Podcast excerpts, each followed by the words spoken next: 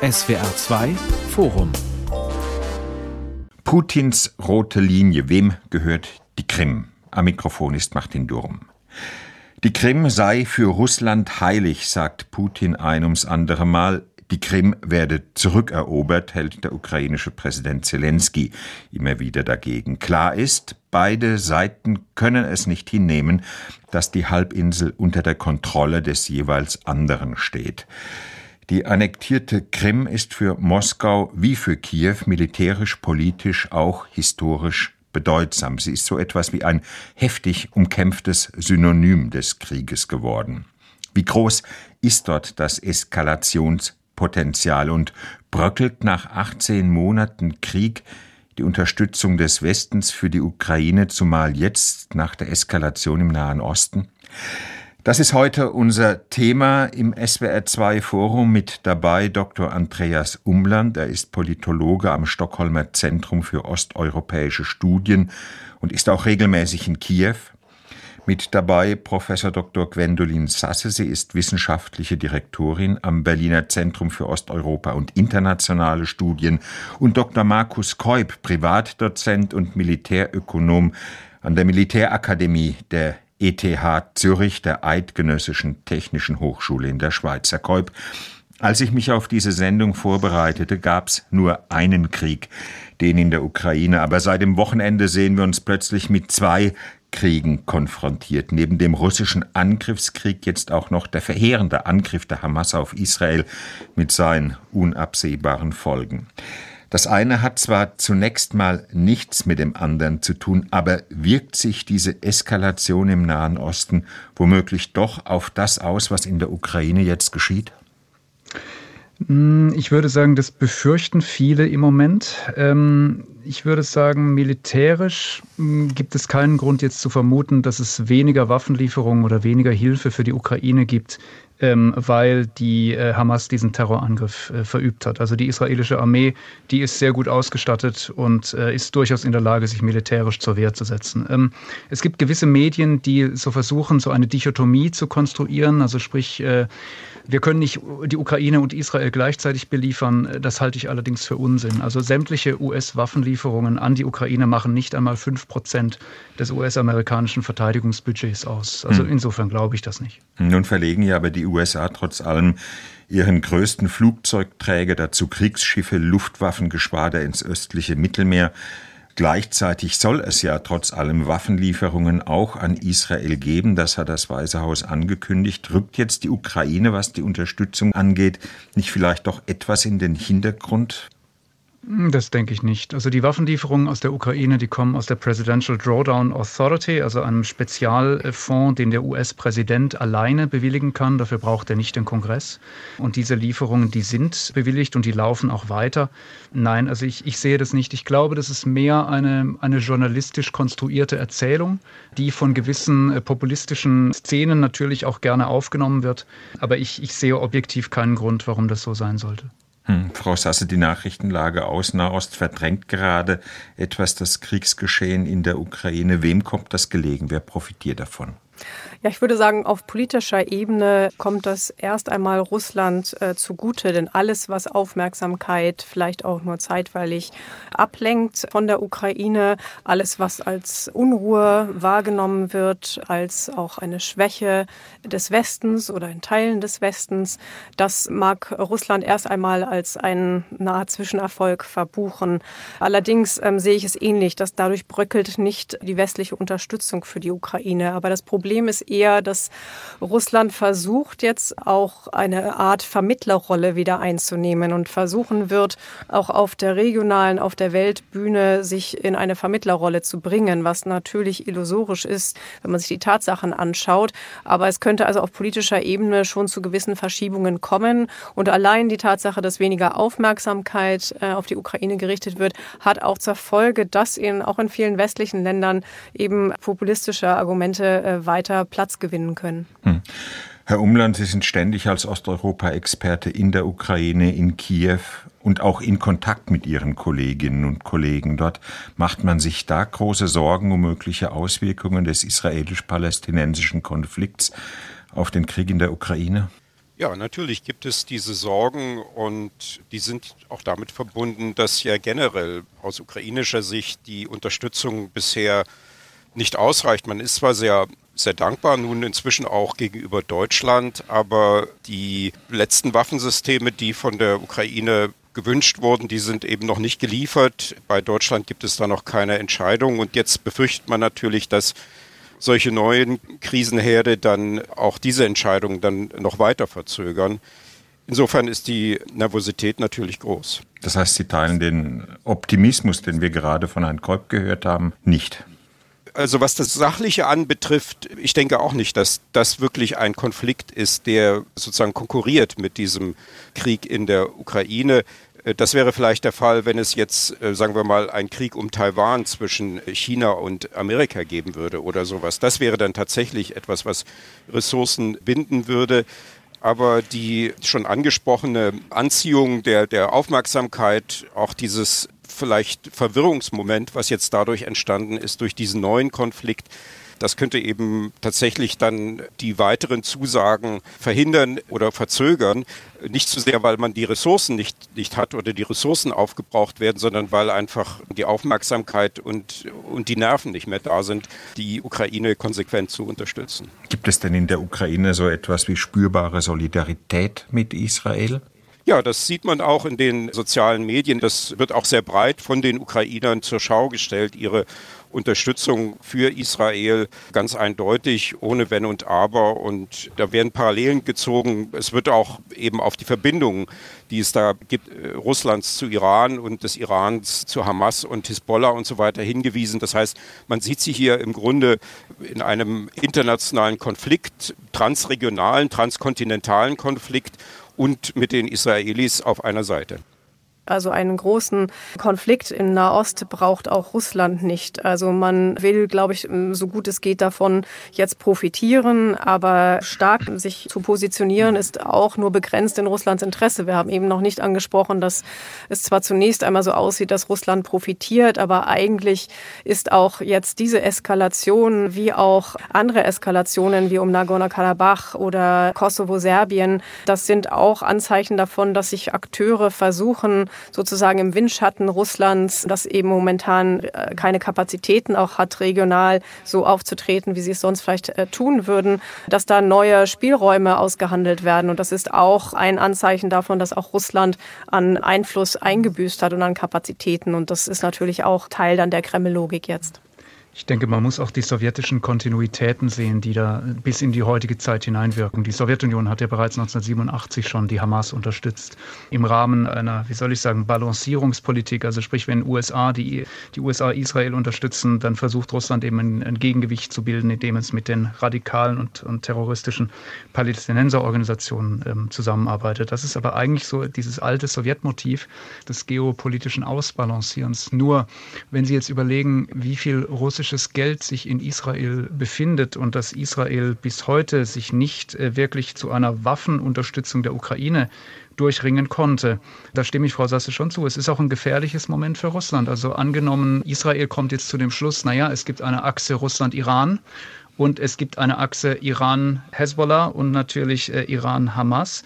Dann könnte Israel da auf Ideen kommen, ob es vielleicht nicht besser wäre, die Ukraine zu unterstützen, wenn das die neue Gemengelage ist. Also so ganz eindeutig ist es vielleicht nicht. Hm, wie erklären Sie sich, dass der russische Außenminister Lavrov, der ja gerade in Kairo bei der Arabischen Liga war, einfach mal so erklärt hat, die Ukraine habe Waffen an die Hamas geliefert? Was ist davon zu halten? Ja, das dürfen Sie natürlich nicht ernst nehmen. Das ist die übliche Funktionsweise der russischen Propaganda. Da geht es nicht darum, zu sagen, was ist oder eine Alternativgeschichte zu bringen, sondern es geht zunächst mal darum, den Informationsraum zu fluten.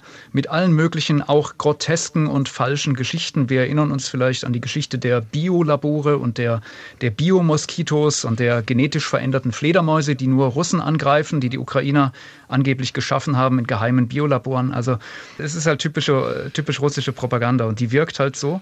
Sie zielt auf letztlich auf Verwirrung des Informationsraums. Ich nehme sowas nicht mehr ernst, aber das wirkt natürlich beim Publikum. Wie auch immer, schon jetzt ist das Augenmerk der Weltöffentlichkeit auf den Nahen Osten gerichtet, primär. Und trotzdem wird ja im Osten und auch im Süden der Ukraine weitergekämpft, Herr Kolb. Seit Monaten läuft die ukrainische Gegenoffensive. Sie nähert sich jetzt im Spätherbst zwangsläufig ihrem Ende. Was hat sie bislang gebracht? Hm. Also ich möchte Sie da doch bitten, Ihre, äh, Ihre Annahmen zu hinterfragen. Also zunächst mal gibt es kein zwangsläufig und sie nähert sich auch nicht ihrem Ende. Was man zunächst mal verstehen muss, ist, dass dieser Krieg verläuft in Phasen zwischen Bewegung und Abnutzung. Und wir sind im Moment in einer Abnutzungsphase. Das heißt, die Ukraine geht jetzt nicht, wie man es vielleicht nach NATO-Doktrin machen würde, mit massiven Panzerkeilen durch die Minenfelder und, und sprengt alles weg und hurra und wir stoßen durch zum Schwarzen Meer. Das wäre geradezu selbstmörderisch äh, angesichts der Befestigungen, die Russland da errichtet hat und der Minengürtel, sondern es geht zunächst mal darum, die russische Kontrolle über das Gefechtsfeld zu neutralisieren und das machen sie am effektivsten, indem sie die Artillerie ausschalten. Das ist eigentlich das, was so die letzten sechs Wochen passiert ist und die russischen Artillerieverluste sind auf einem historischen Allzeithoch hoch. Die Russen haben dem im Moment nichts entgegenzusetzen. Sie versuchen zwar so ihre klassischen Panzerangriffe, also das, was sie schon im Januar gemacht haben, gerade gestern wieder bei Avdiivka, kommen damit aber nicht durch. Es ist eine mediale Fehlwahrnehmung, dass die Gegenoffensive feststecke oder gescheitert sei. Das ist keineswegs so sondern wir sind halt im Moment in einer Abnutzungsphase des Krieges, wo sie halt wenig mechanisierte Bewegung am Boden sehen. Das heißt aber nicht, dass in dem Krieg nichts passiert. Auch der Begriff zwangsläufig. Ich möchte sehr davor warnen, unreflektiert solche Begriffe aus der Presse aufzunehmen. Das steht meistens in Verbindung, dass man da sagt, jetzt kommt wieder die Bestorige beziehungsweise Rasputica, wie sie auf Russisch heißt, also diese Schlammperiode, übersieht dabei aber, dass der Süden ein trockenes Steppenklima hat. Das heißt, da gibt es zwar auch äh, Rasputica, aber die ist äh, nicht so stark und sicher auch nicht kriegsentscheidend, also nicht so stark wie im Osten, wie im Donbass, meine ich. Wir sollten uns ins Gedächtnis rufen, dass die Befreiung von Cherson letztes Jahr im November passiert ist, also November 22 und zwar nach insgesamt dreimonatigen Vorbereitungshandlungen. Und damals, interessanterweise, von August bis November 22 haben die Kommentatoren genau das Gleiche gesagt. Da bewegt sich ja nichts. Oje, oje, die, der ukrainische Vorstoß ist gescheitert. Ne? Und dann plötzlich kommt die Meldung, Cherson ist befreit und alle fragen sich, oh, hm. was ist denn da passiert? Ähm, man muss sich klar machen, dass die mediale Wahrnehmung dieses Krieges, vor allem in den westlichen Medien, wenig zu tun hat mit der Realität des Gefechtsfelds. Das ist nicht nur eine Schwäche der westlichen Presse, es ist auch die Wirkung der russischen Auslandspropaganda im Westen. Und ich sage immer, man, man soll bitte nicht so argumentieren, man soll sich objektiv angucken, was auf dem Schlachtfeld passiert und, und nicht solchen, solchen Narrativen hm. folgen. Können Sie das, Herr Kolb? Ich frage jetzt mal so direkt, waren Sie vor Ort? Ja. Mhm. Es geht nicht darum, vor Ort zu sein, es geht darum, verlässliche Informationsquellen zu finden und die auszuwerten. Und ich sage das immer wieder an die Adresse derer, die sagen, wir sind in einem Fork of War, wir können nichts wissen, das alles sei so unscharf. Oh nein, wir können wissen, wenn wir uns ein bisschen bemühen. Äh, wir können zum Beispiel Satellitenfotos anschauen von den russischen Lagerstätten und schauen, wie viele Panzer sind da noch drin. Wir können die Firmensatelliten der NASA anschauen, womit wir ein ziemlich gutes Maß für das Artilleriefeuer haben. Sie fragen jetzt so ein bisschen provokativ, war ich da? Also ich sage Ihnen ehrlich, ich würde aufhören, die sogenannten Kriegsreporter an der Front anzugucken, weil die bewegen sich in einem sehr, sehr engen, kleinen Teilabschnitt der Front, unterhalten sich da mit Leuten und sehen dann natürlich nur einen minimalen Ausschnitt aus der gesamten Frontlage. Ähm, es gibt sehr, sehr viele Open Source Analysten, die den ganzen Tag nichts anderes machen, als tausende von Videos, ähm, von, von Augenzeugenberichten, äh, von Handyfilmchen und so weiter auszuwerten. Und wir sehen den Krieg natürlich mit Zeitverzögerung. Das ist schon so. Also die Open Source Lage, die hängt etwa fünf bis sieben Tage hinter dem wirklichen Kriegszustand. Äh, Aber, lassen Sie mich das bitte sagen, hm. das heißt nicht, dass diese Information deswegen ungenau oder falsch ist. Gut, Herr Umland, der Blick auf das Kriegsgeschehen von Herrn Keub ist eher optimistisch gestimmt. Die Gegenoffensive ist demnach gut verlaufen. Wie sieht man das in der Ukraine, wenn Sie mit Ihren Kolleginnen und Kollegen sprechen? Hat man dort auch das Gefühl, es ist eigentlich ganz gut gegangen in den letzten Monaten? Na, die Erfolge schlagen sich noch nicht in Gebietsgewinn nieder, aber es gibt zum Beispiel schon einen unzureichend beachteten Erfolg auf der Krim, dass jetzt offenbar der Hafen von Sevastopol so unsicher geworden ist für die russischen Kriegsschiffe, dass, soweit mir bekannt, ein Großteil dort abgezogen worden ist. Und diese Lage erinnert mich auch an ein entscheidendes Argument noch äh, aus den Jahren 2014 und davor, dass nämlich angeblich Sevastopol für Russland als Hafen für die Schwarzmeerflotte so wichtig sei, dass da also die Ukraine unbedingt irgendwie einen Kompromiss mit Russland finden müsse. Und nun entfällt quasi dieser Kriegsgrund. Jetzt stellt sich heraus, man kann also die Schiffe auch woanders stationieren. Und das wird in der, in der Ukraine als Erfolg gesehen, aber natürlich ist man jetzt mit der jetzigen Lage unzufrieden und, und wartet natürlich auch auf einen größeren Sieg und letztlich auf die Wiederherstellung der, der territorialen äh, Integrität der Ukraine. Mhm. Also wenn man das zusammenfasst, in den vergangenen Wochen ist es der Ukraine gelungen, das Hauptquartier der russischen Schwarzmeerflotte auf der Krim anzugreifen, U-Boote, Kriegsschiffe. Frau Sasse, warum hat das ukrainische Militär so gezielt die Krim im Visier? Warum ist die so wichtig? Ja, es ist jetzt in der Tat, es wird zu einem der Hauptschauplätze und ich wollte kurz auch anfügen, dass bei dieser Gegenoffensive, die eben nicht momentan an territorialen Gewinnen gemessen werden kann, auch darum geht, sozusagen den Weg frei zu machen über diesen Landkorridor, über den Russland äh, eben wichtige Versorgungslinien sowohl der Krim als auch den Nachschub für die Operation in der Südukraine, das also braucht, das zu unterbrechen und mit auch geringen weiteren Gewinnen an Strecke könnten andere Waffensysteme auch greifen. Also es geht jetzt wirklich gar nicht um diese, wie viel Kilometer äh, sozusagen befreit werden oder die, die Linien sich verschieben. Es geht dann vor allem darum, dass dann auch nochmal andere Waffen eingesetzt werden können. Und es zielt auf diese Versorgung sowohl der Krim selbst als auch äh, des größeren Gebiets drumherum ab. Und ja, die Krim ist eben, ist von großer strategischer Bedeutung und sie hat natürlich auch sowohl historisch als auch heute viel mit dem politischen Machtanspruch Russlands zu tun, auf die Region. Auch es hat mit dem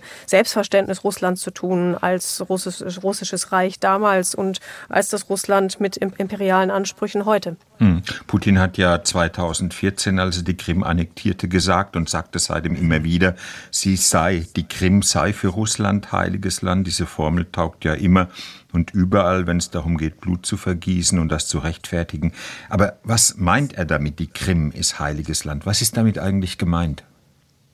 Es ist ja eine alte russische Propagandaerzählung, ne, die im Westen immer wieder aufgekocht wird. Die Krim sei angeblich heilige russische Erde und schon immer russisches Territorium. Äh, das stimmt aber nicht. Also das ist maximal so seit Katharina II. Also wenn Sie zurückschauen in die Geschichte, die Krim, äh, also genauer gesagt das Kanat der Krim ist ein Nachfolgestaat des Kanats der Goldenen Horde. Der Mongolen. Also ein muslimischer äh, Staat, der ähm, jahrhundertelang ein Vasallenstaat war ähm, des Osmanischen Reiches und der erst äh, von, von Katharina erobert und unterworfen wurde. Übrigens verbunden äh, nach einer anfänglichen Toleranzphase dann mit einer ersten Umsiedlung äh, der also gewaltsamen Umsiedlung der Krim-Tataren, was dann natürlich in den, in den stalinistischen Umsiedlungen dann äh, gegipfelt hat. Aber wenn man sich das, das Entstehen des russischen Imperiums anschaut, dann ist die Krim eigentlich ein relativ junges Mitglied und man kann also nicht sagen, dass das sei jetzt sozusagen immer schon russisch gewesen und, und Russland hätte hier irgendwas zurückerobert, sondern im Gegenteil, das ist der Fall einer imperialen, aggressiven Ausdehnung. Genau, also ich wollte auch auf das äh, imperiale Narrativ zu sprechen kommen und äh, gleichzeitig würde ich auch sagen, es macht wenig Sinn, historisch etwas aufzurechnen, wie es Russland natürlich versucht zu tun. Wir sind seit oder waren seit 1783 äh, vor Ort und dann, mhm. ja, dann gehen wir weiter in die Geschichte zurück und dann kommen das Spiel natürlich die Krim-Tataren auch eine große Rolle, aber auch andere mehr. Also all das ist eigentlich erstmal völlig irrelevant, wenn wir sagen, das internationale Recht sagt ganz klar, wo die Krim verortet ist. Es ist, sie ist in der Ukraine verortet. Da ist also alles, auch wenn wir uns schon darauf einlassen, zu überlegen, welche historischen Narrative gibt es, dann springt da, da spielt da dann immer schon so etwas mit der Gedanke, da rechnet man so diese Ansprüche ähm, gegeneinander auf. Und deshalb geht ja Russland auch mit dem Bezug auf die Taufe angeblich von äh, Wladimir, Fürst Wladimir im 10. Jahrhundert, die gar nicht belegt ist, auf der Krim, dahin zurück, um diesen Bogen so ganz groß zu spannen aber wir sollten eben uns auch, auch gar nicht auf diese Argumentation überhaupt nur irgendwie auf diese Schiene begeben. Das tut man aber leicht, wenn man dann so guckt, wer noch alles auch Anspruch auf die Krim hat. Also der, der Anspruch ist ja ganz klar äh, verortet, ähm, rechtlich gesprochen. Aber dann ist vor allem ganz wichtig, dass eben auch bei uns, auch im Westen, immer dieses mitschwingt. Aber eigentlich ist es ja Russland. Ne? Also dieses Aber hat sich eingespielt, obwohl man immer wieder mhm. gesagt hat, nach 2014, da ist das Völkerrecht gebrochen worden, Krim gehört eigentlich zur Ukraine, aber da ist ja noch dieser russische Anspruch. Und da ist eben die Gefahr, dass das auch äh, zu verschwommen äh, dargestellt wird und gesehen wird bei uns. Und da spiegelt sich bei uns eben Russlands eigenes imperiales Denken, spiegelt sich in, in unserer Öffentlichkeit, in unserer Politik hat es sich lange wieder gespiegelt und kommt dann eben immer mit diesem mit dieser Aber, mit dieser Klassifizierung hm. einher und äh, dabei wird dann auch immer darauf verwiesen, dass etwa 60 Prozent der Menschen, die 2014 auf der Krim lebten, Russen waren.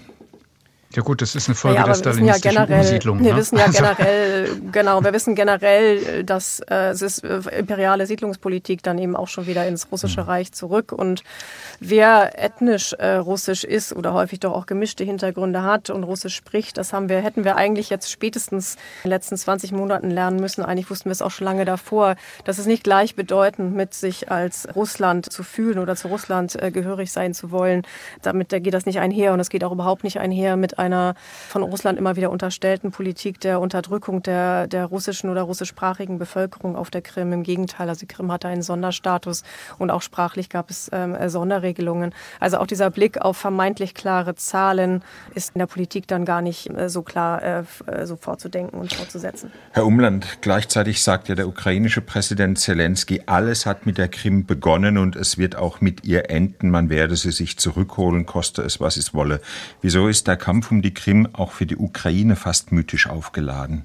Na, ich denke, das ist vor allen Dingen auch eine praktische Erwägung, weil eben ein Großteil der Angriffe auf die, diese Raketen- und Drohnenangriffe auf die Festland-Ukraine von der Krim aus erfolgt und weil das eben auch einfach der Beginn der, der Invasion war. Der Krieg hat ja mit der Invasion nach, äh, nach russischer Darstellung schon am 20. Februar 2014 äh, begonnen. Das ist sozusagen der Beginn dieser, dieser ganzen Geschichte und auch die äh, große Invasion dann 2022, die hing ganz eng mit der Krim-Annexion zusammen, denn die Krim ist historisch mit der Ukraine verbunden, mit der mit dem heutigen, so sollte man vielleicht sagen, Festlandterritorium der Südukraine im Krimkanat, im zaristischen Imperium war die Krim Teil des taurischen Gouvernements, das die äh, heutige südliche Festlandukraine mit der Krim verbunden hat. Dann auch im Großteil der Sowjetperiode war die Krim mit der äh, ukrainischen Sowjetrepublik äh, verbunden.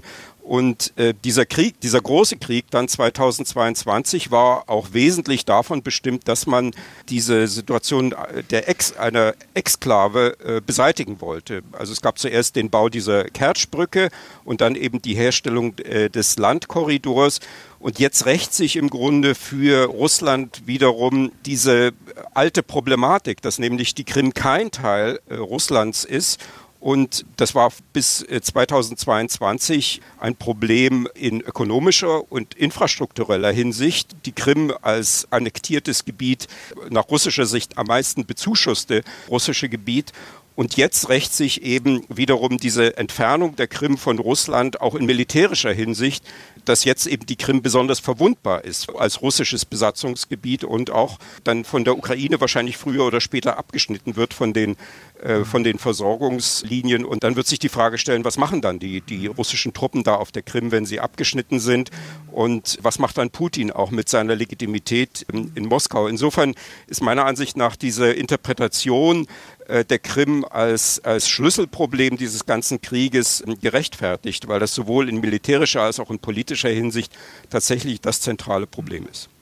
Ich denke, man könnte da auch anknüpfen an das Argument, das Frau Sasse vorhin gebracht hat. Ähm, es, es, ist völlig zutreffend. Die Krim ist das logistische und militärische Herz der gesamten Operation. Also der äh, Angriff, sowohl die Terrorangriffe auf die Zivilbevölkerung, auf die Energieinfrastruktur, wie auch äh, die, äh, die Bomben, die Russland im Moment abwirft auf den ganzen Frontsektor, die kommen von Flugzeugen und Hubschraubern, die von den Luftbasen auf der Krim starten. Das muss man mal ganz klar sagen.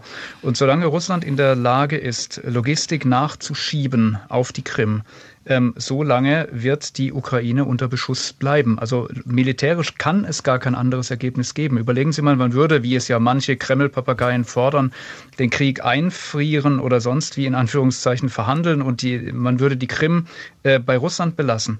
Äh, das wäre das Aufmarschgebiet für die nächste Operation. Man würde damit nicht Sicherheit schaffen, sondern im Prinzip den nächsten Krieg gleich anlegen. Also aus, aus militärischer Sicht ist das alternativlos. Die einzige Frage ist, und wie Herr Umland das auch richtig andeutet, ist, lässt man die Russen noch abziehen von der Krim?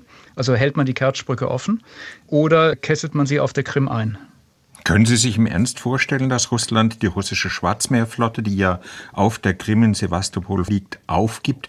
Viele, die die russische Position versuchen zu verteidigen oder zu verstehen oder wie auch immer, sagen ja, das war einer der Urfehler westlicher Politik, zu glauben, wir holen die Ukraine in die EU oder in die NATO und gleichzeitig liegt die russische Schwarzmeerflotte auf der Krim. Ja, die Schwarzmeerflotte liegt nicht mehr auf der Krim. Sie liegt mittlerweile in Novorossiysk. Sie ist äh, in den letzten Tagen abgezogen aus Sevastopol und zwar aus dem einfachen Grund, weil die Ukraine mit Hilfe von Storm Shadow äh, gezeigt hat, dass sie sowohl die, die Schiffe als auch äh, genau die britischen Marschflugkörper, richtig, dass sie sowohl das Hauptquartier als auch die Schiffe treffen kann. Und der, der Gefechtsbeitrag der Schwarzmeerflotte ist bisher sehr, sehr bescheiden. Wir erinnern uns, dass die Ukraine ja bereits das Flaggschiff, die Moskwa, versenken konnte. Und wir sehen hier, es wurde ja vorhin erwähnt, dieses Pseudo-Argument, äh, Sevastopol sei so wichtig äh, und deswegen müsse Russland unbedingt die Krim behalten. Das ist, das ist völliger Unsinn. Ähm, sie sehen, was jetzt passiert. Die Schiffe ziehen ab nach Novorossiysk und Russland diskutiert im Moment sogar einen neuen Hafen zu bauen in Abchasien, also in dem Teil Teil Georgiens, da, wo Russland ebenfalls ein Marionettenregime installiert hat. Also Sie sehen, dass das hat überhaupt keine, keine militärischen äh, Gründe, auch keine sicherheitspolitischen Gründe, sondern das ist wirklich russische Propaganda, der wir hier im Westen auch lange Zeit erlegen sind und manche erliegen ihr noch immer. Hm.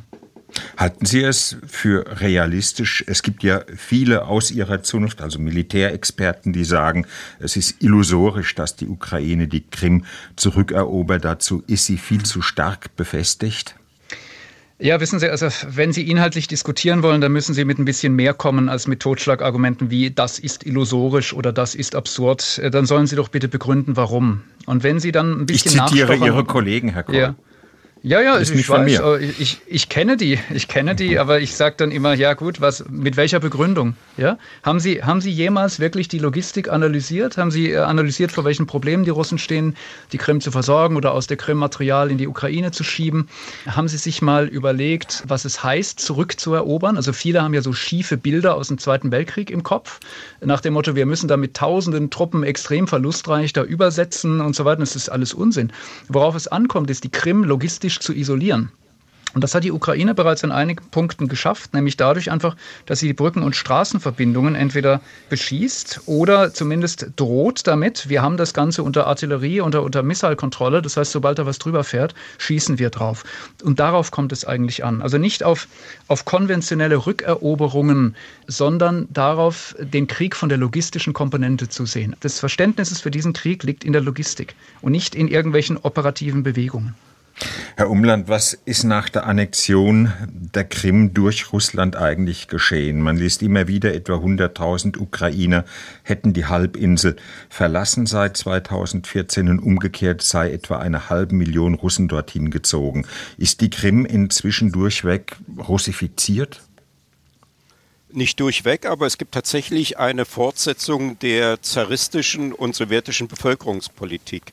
Die Russen äh, wurden ja erst zur relativen Mehrheit auf der Krim circa 1900. Äh, bis dahin waren das äh, die Krim-Tataren und dann zur absoluten Mehrheit 1944 nach der Deportation der Krim-Tataren und anderen Minderheiten äh, von der Krim. Erst seitdem gibt es eben diese Bevölkerungsanteil von über 50 Prozent an Russen auf der Krim und jetzt setzt das Putin äh, in dieser Tradition fort. Einige Krim-Tataren oder etliche verlassen ihre Heimat. Das sind ja eigentlich das Volk, das am meisten Anspruch sozusagen hat auf die, auf die Krim und Ukrainer haben auch die Krim verlassen und äh, stattdessen werden diese, diese Menschen dort angesiedelt. Aber ich frage mich eben auch, was hat es denn dann nicht nur für militärische Folgen, sondern auch für Folgen für diese, für die Bevölkerung dort, wenn die Krim tatsächlich isoliert wird und eben nicht nur von militärischem Nachschub abgeschnitten wird, sondern eben auch von allem anderen Nachschub, dann wird sich, glaube ich, auch äh, das politisch sehr schnell auswirken in Moskau,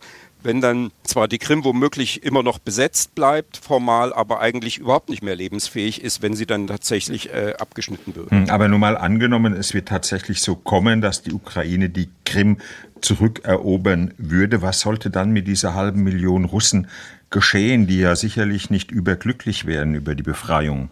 Ja, man muss sich vielleicht auch ein bisschen fragen, wie sind sie da hingekommen? Ne? Also was man, was man übersieht, ist zum Beispiel das Enteignungsprogramm, das Russland durchgeführt hat seit der Besetzung der Krim. Also sprich ukrainisches Grundeigentum und auch die Geschäfte sind ja äh, zu großen Teilen enteignet und an Russen übertragen worden. Das ist sicher eine offene Reparationsfrage, über die man reden muss. Aber ich denke, die, die Ukraine äh, hatte ja der Krim ein Autonomiestatut zugesprochen. Gerade auf, aufgrund der Tatsache, dass die Krim eben eine eine bunte äh, Geschichte hat und, und dass, äh, dass viele Völkchen äh, quasi dort, dort gelebt haben.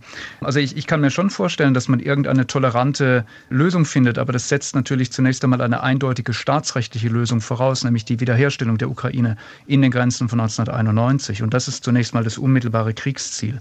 Und dann kann man sicherlich sprechen über den internen Status der Krim und wie man dann die Bevölkerungsfragen dort löst. Hm. Frau Sasse, es gehört ja immer wieder auch zur klaren Position des ukrainischen Präsidenten, auch der Ukrainerinnen und Ukrainer, wenn man mit ihnen redet. Ähm, wir werden den Anspruch auf die Krim nicht aufgeben. Wir werden sie uns zurückholen. Halten Sie das als Osteuropa-Expertin für eine realistische Position? Es wirkte vielleicht lange Zeit nicht realistisch, aber wie wir ja gerade diskutiert haben, ähm, ist jetzt alles denkbar und äh, auch das Szenario, dass die, dass die Krim wieder voll zur Ukraine zurückkommt, ist, ist denkbar und es verschiebt sich in, in diesem Krieg ja, ja täglich etwas. Und vor äh, 20 Monaten hätten sich das viele vermutlich nicht vorstellen können, aber jetzt ist es, ist es zumindest vorstellbar.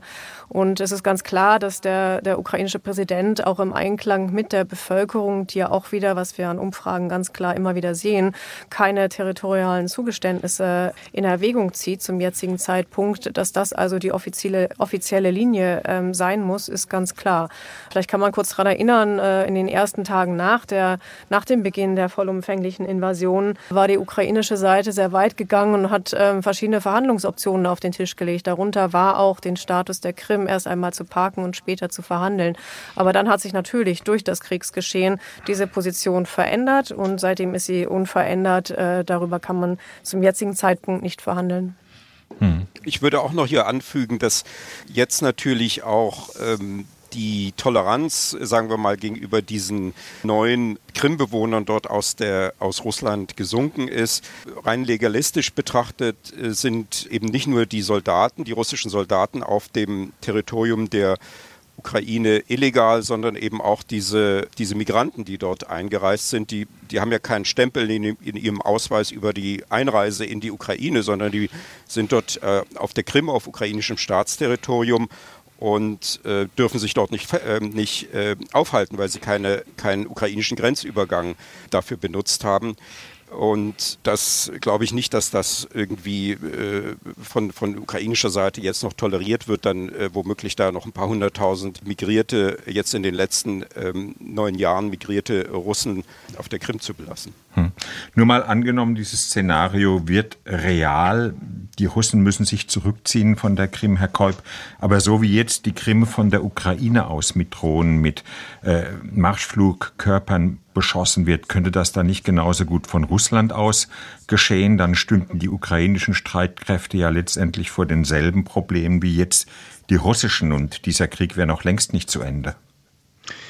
Hm, naja, da vermischen Sie jetzt zwei Dinge, die eigentlich nicht, nicht zueinander gehören. Also das eine ist zunächst einmal die Wiederherstellung der Ukraine in den Grenzen von 1991, was einschließt, dass sämtliche russischen Truppen von der Krim verschwinden, entweder freiwillig oder sie werden dazu gezwungen. Aber sie würden sich das nicht in Luft auflösen. Sie würden jenseits Nein, der Krim sie würden nebendran in Stellung stehen, genau. Ja, sie würden, in Rost, sie würden sich wahrscheinlich nach, äh, nach Rostov-na-Dono zurückziehen, richtig, ähm, oder von mir aus nach Belgorod oder wo auch immer. Und das ist die zweite Herausforderung, vor allem für die Nachkriegszeit, also die Befestigung der russisch-ukrainischen Grenze, ganz genau. Und wir dürfen uns also nicht einbilden, dass äh, wenn dieser Krieg jetzt vorbei ist, ähm, also die unmittelbaren Kampfhandlungen enden, dass dann alles wieder Friede, Freude, Eierkuchen ist und wir machen wieder ganz normal Handel mit Russland und die westlichen Firmen gehen wieder zurück und alle sind wieder lieb zueinander. Oh nein, wir bekommen einen Kalten Krieg 2.0 und der wird genau dort stattfinden, an der russisch-ukrainischen Grenze. Und das ist eigentlich für die Ukraine die Herausforderung für die Nachkriegszeit, also dann zu verhindern, ähm, entlang, man muss ja denken, also die russisch-ukrainische Grenze ist äh, über 900 Kilometer lang verläuft weitgehend ohne natürliche Hindernisse wie große Flüsse oder Berge. Es ist, es ist flaches äh, Steppenland bzw. Hügelland im Donbass. Ähm, wie befestigen Sie sowas? Ne? Also das, das sind noch Fragen für die hm. kommenden Jahrzehnte. Aber natürlich wird sich die Ukraine absichern müssen gegen künftige russische Aggression. Mhm. Das wird nicht gehen ohne westliche Militärgarantien und natürlich letztlich auch äh, nicht ohne NATO-Mitgliedschaft. Hm, ich frage mich nur, ob wir da jetzt nicht das Fell des Bären im wahrsten Sinn des Wortes etwas voreilig verteilen, Herr Umland. Putin hat ja immer wieder gesagt, die Krim ist die rote Linie. Das wirkt auch. Der Westen, vor allem die Regierungen des Westens, fürchten ganz eindeutig, wenn die Krim aus russischer Sicht fallen würde, dann erhöhe sich enorm die Gefahr einer nuklearen Eskalation. Halten Sie das für denkbar?